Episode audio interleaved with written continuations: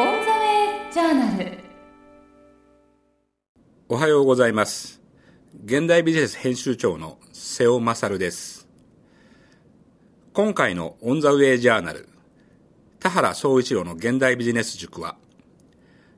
ソーシャルメディアウィーク東京の一環として2月18日に震災3年復興とメディアを考えると題して講談社で行われた講演の模様をお送りします。ゲストは河北新報社編集局編集員寺島秀也さんです。寺島さんどうもこんにちは。どうもはじめまして。よろしくお願いします。えー、ところで、えー、この、えー、これなんですか、悲しみからですか生を継ぐという本が講談社から出ましたあのまあ、えー、河北新報って仙台にあるんですよねはいそうです。のまずお聞きしたいんですがその普通はね一般的には朝日新聞とか毎日新聞とか読売新聞がこの、えー、東京や大阪やつまり被害が出ていないところの読者たちに被害の実態を伝えるっていうのは普通なんですがこの河北新報の場合には河北新報自身が被害を被っているわけででしかも被害を被った河北新報が被害地まさにその宮城県や福島や、えーそのね、岩手の方々にこの情報を伝えるという非常に特殊なこうケースだと思うんですがまずお聞きしたいメディアの役割っていうのはどういうふうに考えていらっしゃるんですか？地方紙というメディアに私いますがその役割っていうのはもう完全に変わってしまったと思ってます。どう変わったんですか？えっ、とですね。例えば従来地方紙と言いますと全国紙とこれ住み分けがあってで、まあ、地方紙と言いますと販売エリアがあってその販売エリアの中でとにかく読者にいろんな情報提供したり読者を取材したりと、まあ、そこで完結してたりしたわけですがその3.11以降ですね例えば何て言うんでしょうか一言で私こう言ってるんですがあの地方紙っていうのが例えばあ日本の中心でニュースを叫ぶメディアになったと。世界の中心でニュースを叫ぶメディアになったとかっていうふうにそういうふうに私なんか言ってるんですが例えばあのー、一つの情報発信ということですね。無論いろいろ苦労してで当事者の人たちとつながってそこでのその声っていろんな当事者の声っていうのをとにかく新聞にあれするわけですがでそこで載ったニュースっていうのが震災以降ですね。これあのまあ共同通信というのはありますが例えば全国の地方紙のネットワークで通じて本当にあの津々浦々の地方紙にそれがニュースになって配信されて結局。でそれから例えばヤフーニュースですね。ヤフーニュース、はい、えー、こちらの方にもどんどんそうです。どんどん配信されてそれがもういろんなの転送されてほとんどだからえーと、我々が取材している河北新報が取材しているような被災地の状況のニュースっていうのが全国ニュースにもう日常人のようになっていったわけです。で私は編集員という立場であの例えば一つの部に属した記者というわけではないんです。で私なりにできること何かと考えてで私始めたのがですねそれまでもまあやっていたんですがブログでで私の場合にはその取材した記録ですね、えー、例えば新聞の記事とかっていうとその取材したいろんな声だとか状況だとかの一部を本当大事なところを、えー、切り取ってそれニュースにするわけですが1000字ぐらい長いものでそういうのも書いてます私はですね。だけどもその現地を歩いてですね人に接してやっぱそのこういう未曾有のやっぱその過酷な状況の中でやっぱその一行たりともっていうか一つたりともその削るってことを私はできないっていうふうなこれはやっぱり自分がやっぱその読者の代表なり何かの代表として、えー、住民の代表なりとしてそれで委託を受けて請託を受けて記者として質問して聞いているものっていうところは共有されるべきものだということででそういうふうなものをですね新聞記事とは別にそのネットに、えー、ブログでですね、えー、科学新報のブログですがこれにとにかくもう例えば1本今、えー、とどのぐらいですかね原稿用紙で20枚ぐらいの長さになりますかね、そういったものをずーっと書いてます。今107回とかですね、えーになってますが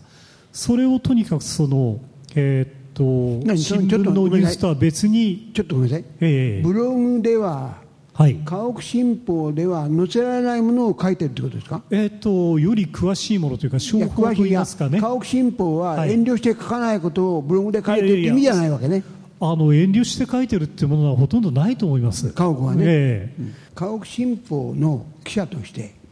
朝日新聞や毎日新聞や読売新聞全国紙が出している情報でかったりとこれは違うんじゃないかと思うようなことはありますか？うんえーそうですね、まあ、この間の汚染水のコントロールされてるっていうところの、あれが一つ、まあ、あれがそうですね、あそれも全国紙は結局曖昧だったと、えー。極めて。例えばそのあの、えーあの後ですかね、その安倍首相がその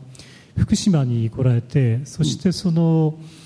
えー福島第一原発を視察して、東電を視察した、ええはい、そうですよね、その時に東電の社長に、えー傍らにいた当時の社東電の社長に、第二原発も廃炉にしてはどうかというふうな指示をした第二原発もどうですか？もう廃炉にし廃炉にしようと。しなさいという、そういうニュースありましたよね、それで、まあ、それからいわきに行って、えーというふうな、それから東京に帰られたと。だけども、あの時もやはりその、えーやっぱり福島の現地の、えー、と我々の同僚たちがそれから、えー東京の同僚たちそれからこれは福島のやっぱり地方紙も書いてまして翌日。やはり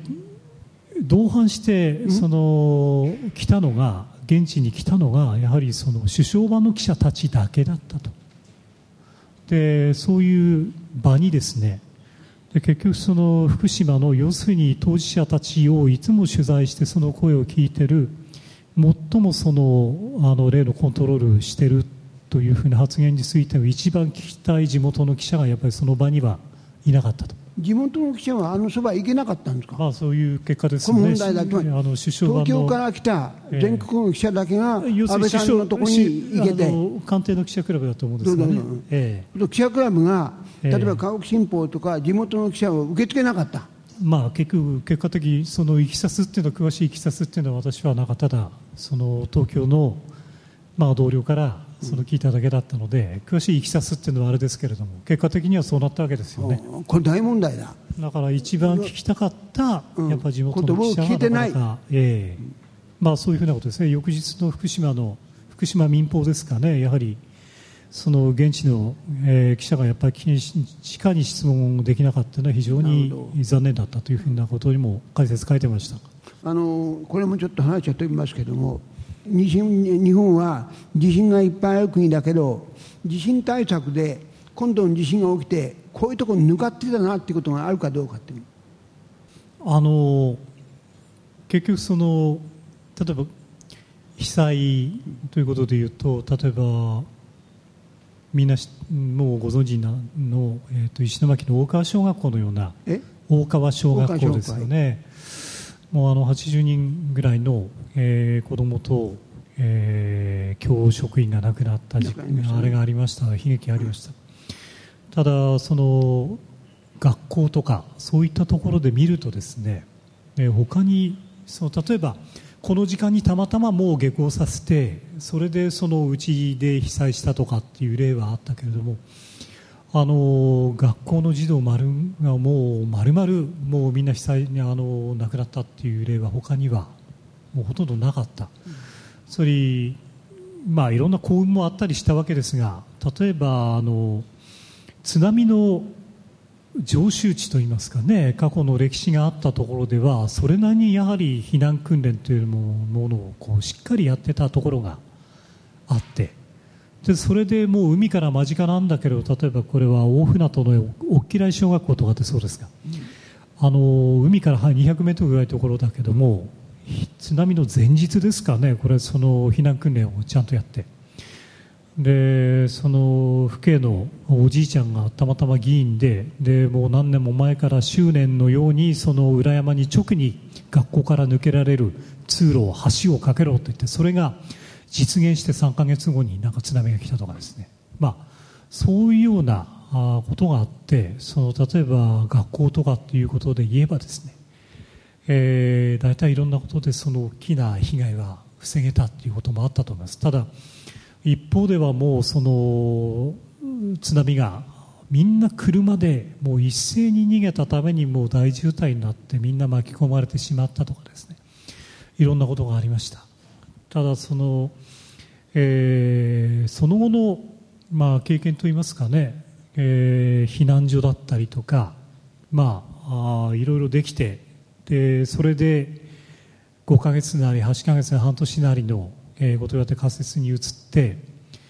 でそれが私今思うのが次の例えば南海トラフとか、えー、そういったところに果たしてそのちゃんと生かされるんだろうかっていうことですよね。視察はたくさん来ましたけれども実際に例えば東京で直下のあの地震が起きて、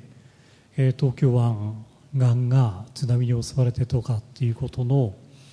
えー、それに対する備えなり何なりっていうのは今回の都知事選で果たして何かこう議論になったってことはあるんだろうかとか。なってません。なってませんね、はい、あの南海トラフあるいは東東京直下地震が起きておそらくね震度7なんてことになったら津波が来て私は佃煮に住んでるんだけども私のところは当然津波でドーンと来ると思う。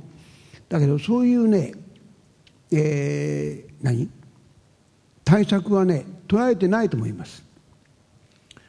だからそこのとこですよね。視察の方とかっていうのもたくさん来られて。でそれは良かったと思うんですが。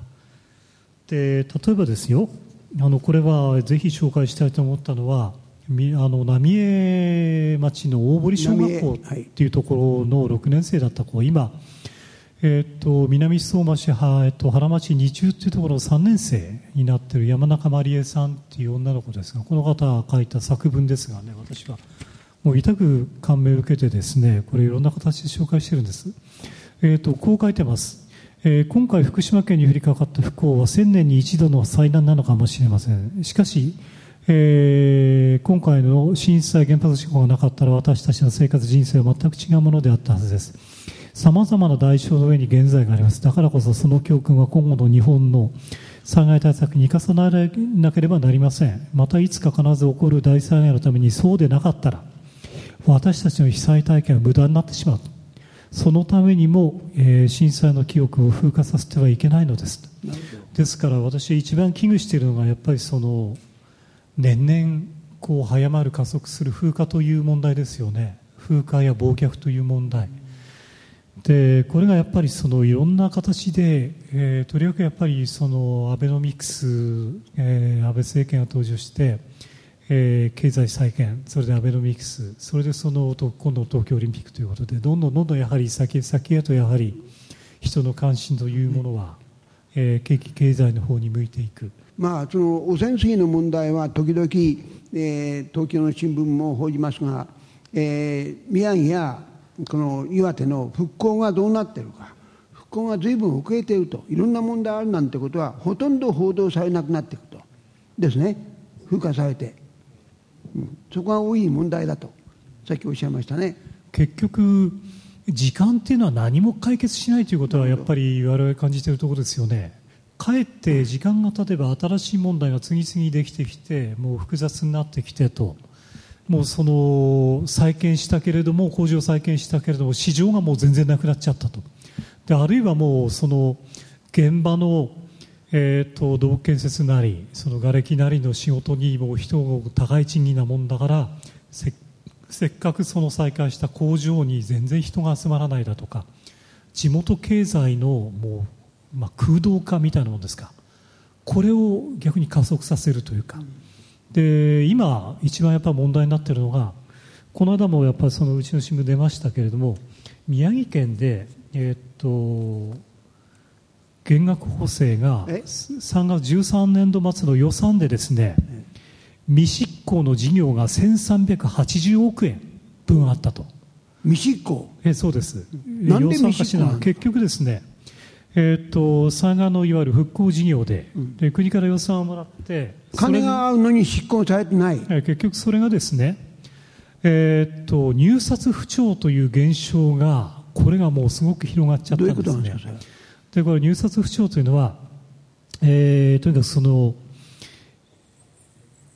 まあその一度にたくさんのもうなんていうかその予算なりその事業そういったものがもう集中したために例えばですよあのセメントとかの建設資材だとかあるいは人手だとかが人がいないんだ。えーもう不足しちゃって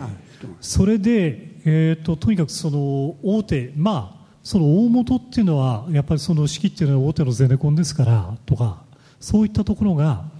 にあのとにかくあの儲けになるような大きな事業、そちらの方にやっぱりそういった資源をもうどんどん集中するようになって、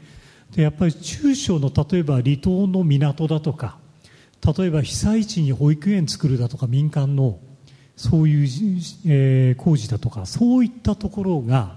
やっぱりその現地で、えー見積もったその予算と全く合わなくて入札にならないと言いますかねそういったことがもうたくさん起こってきた。だから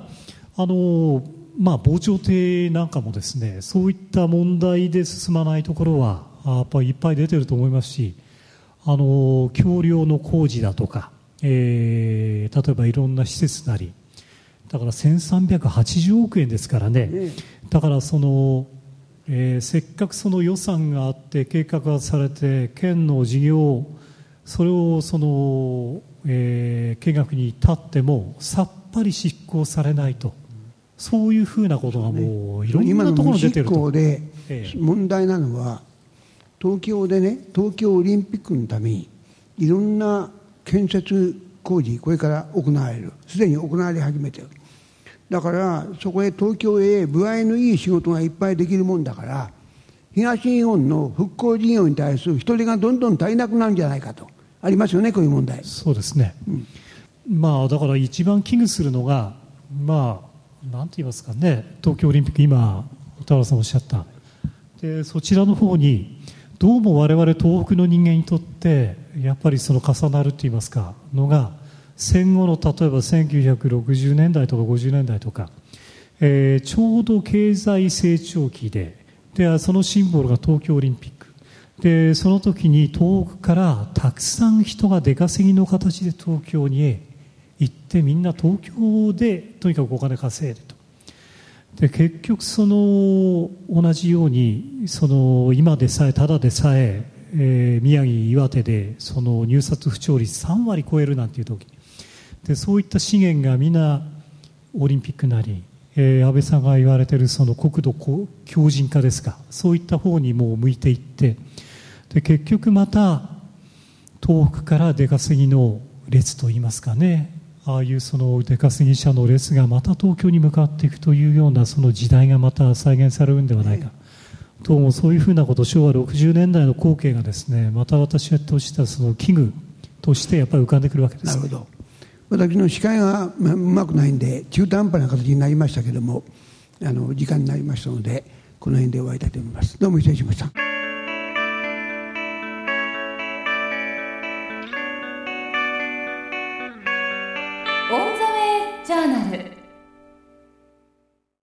今回はソーシャルメディアウィーク東京の一環として2月18日に震災3年復興とメディアを考えると題して講談社で行われた講演の模様をお送りしました。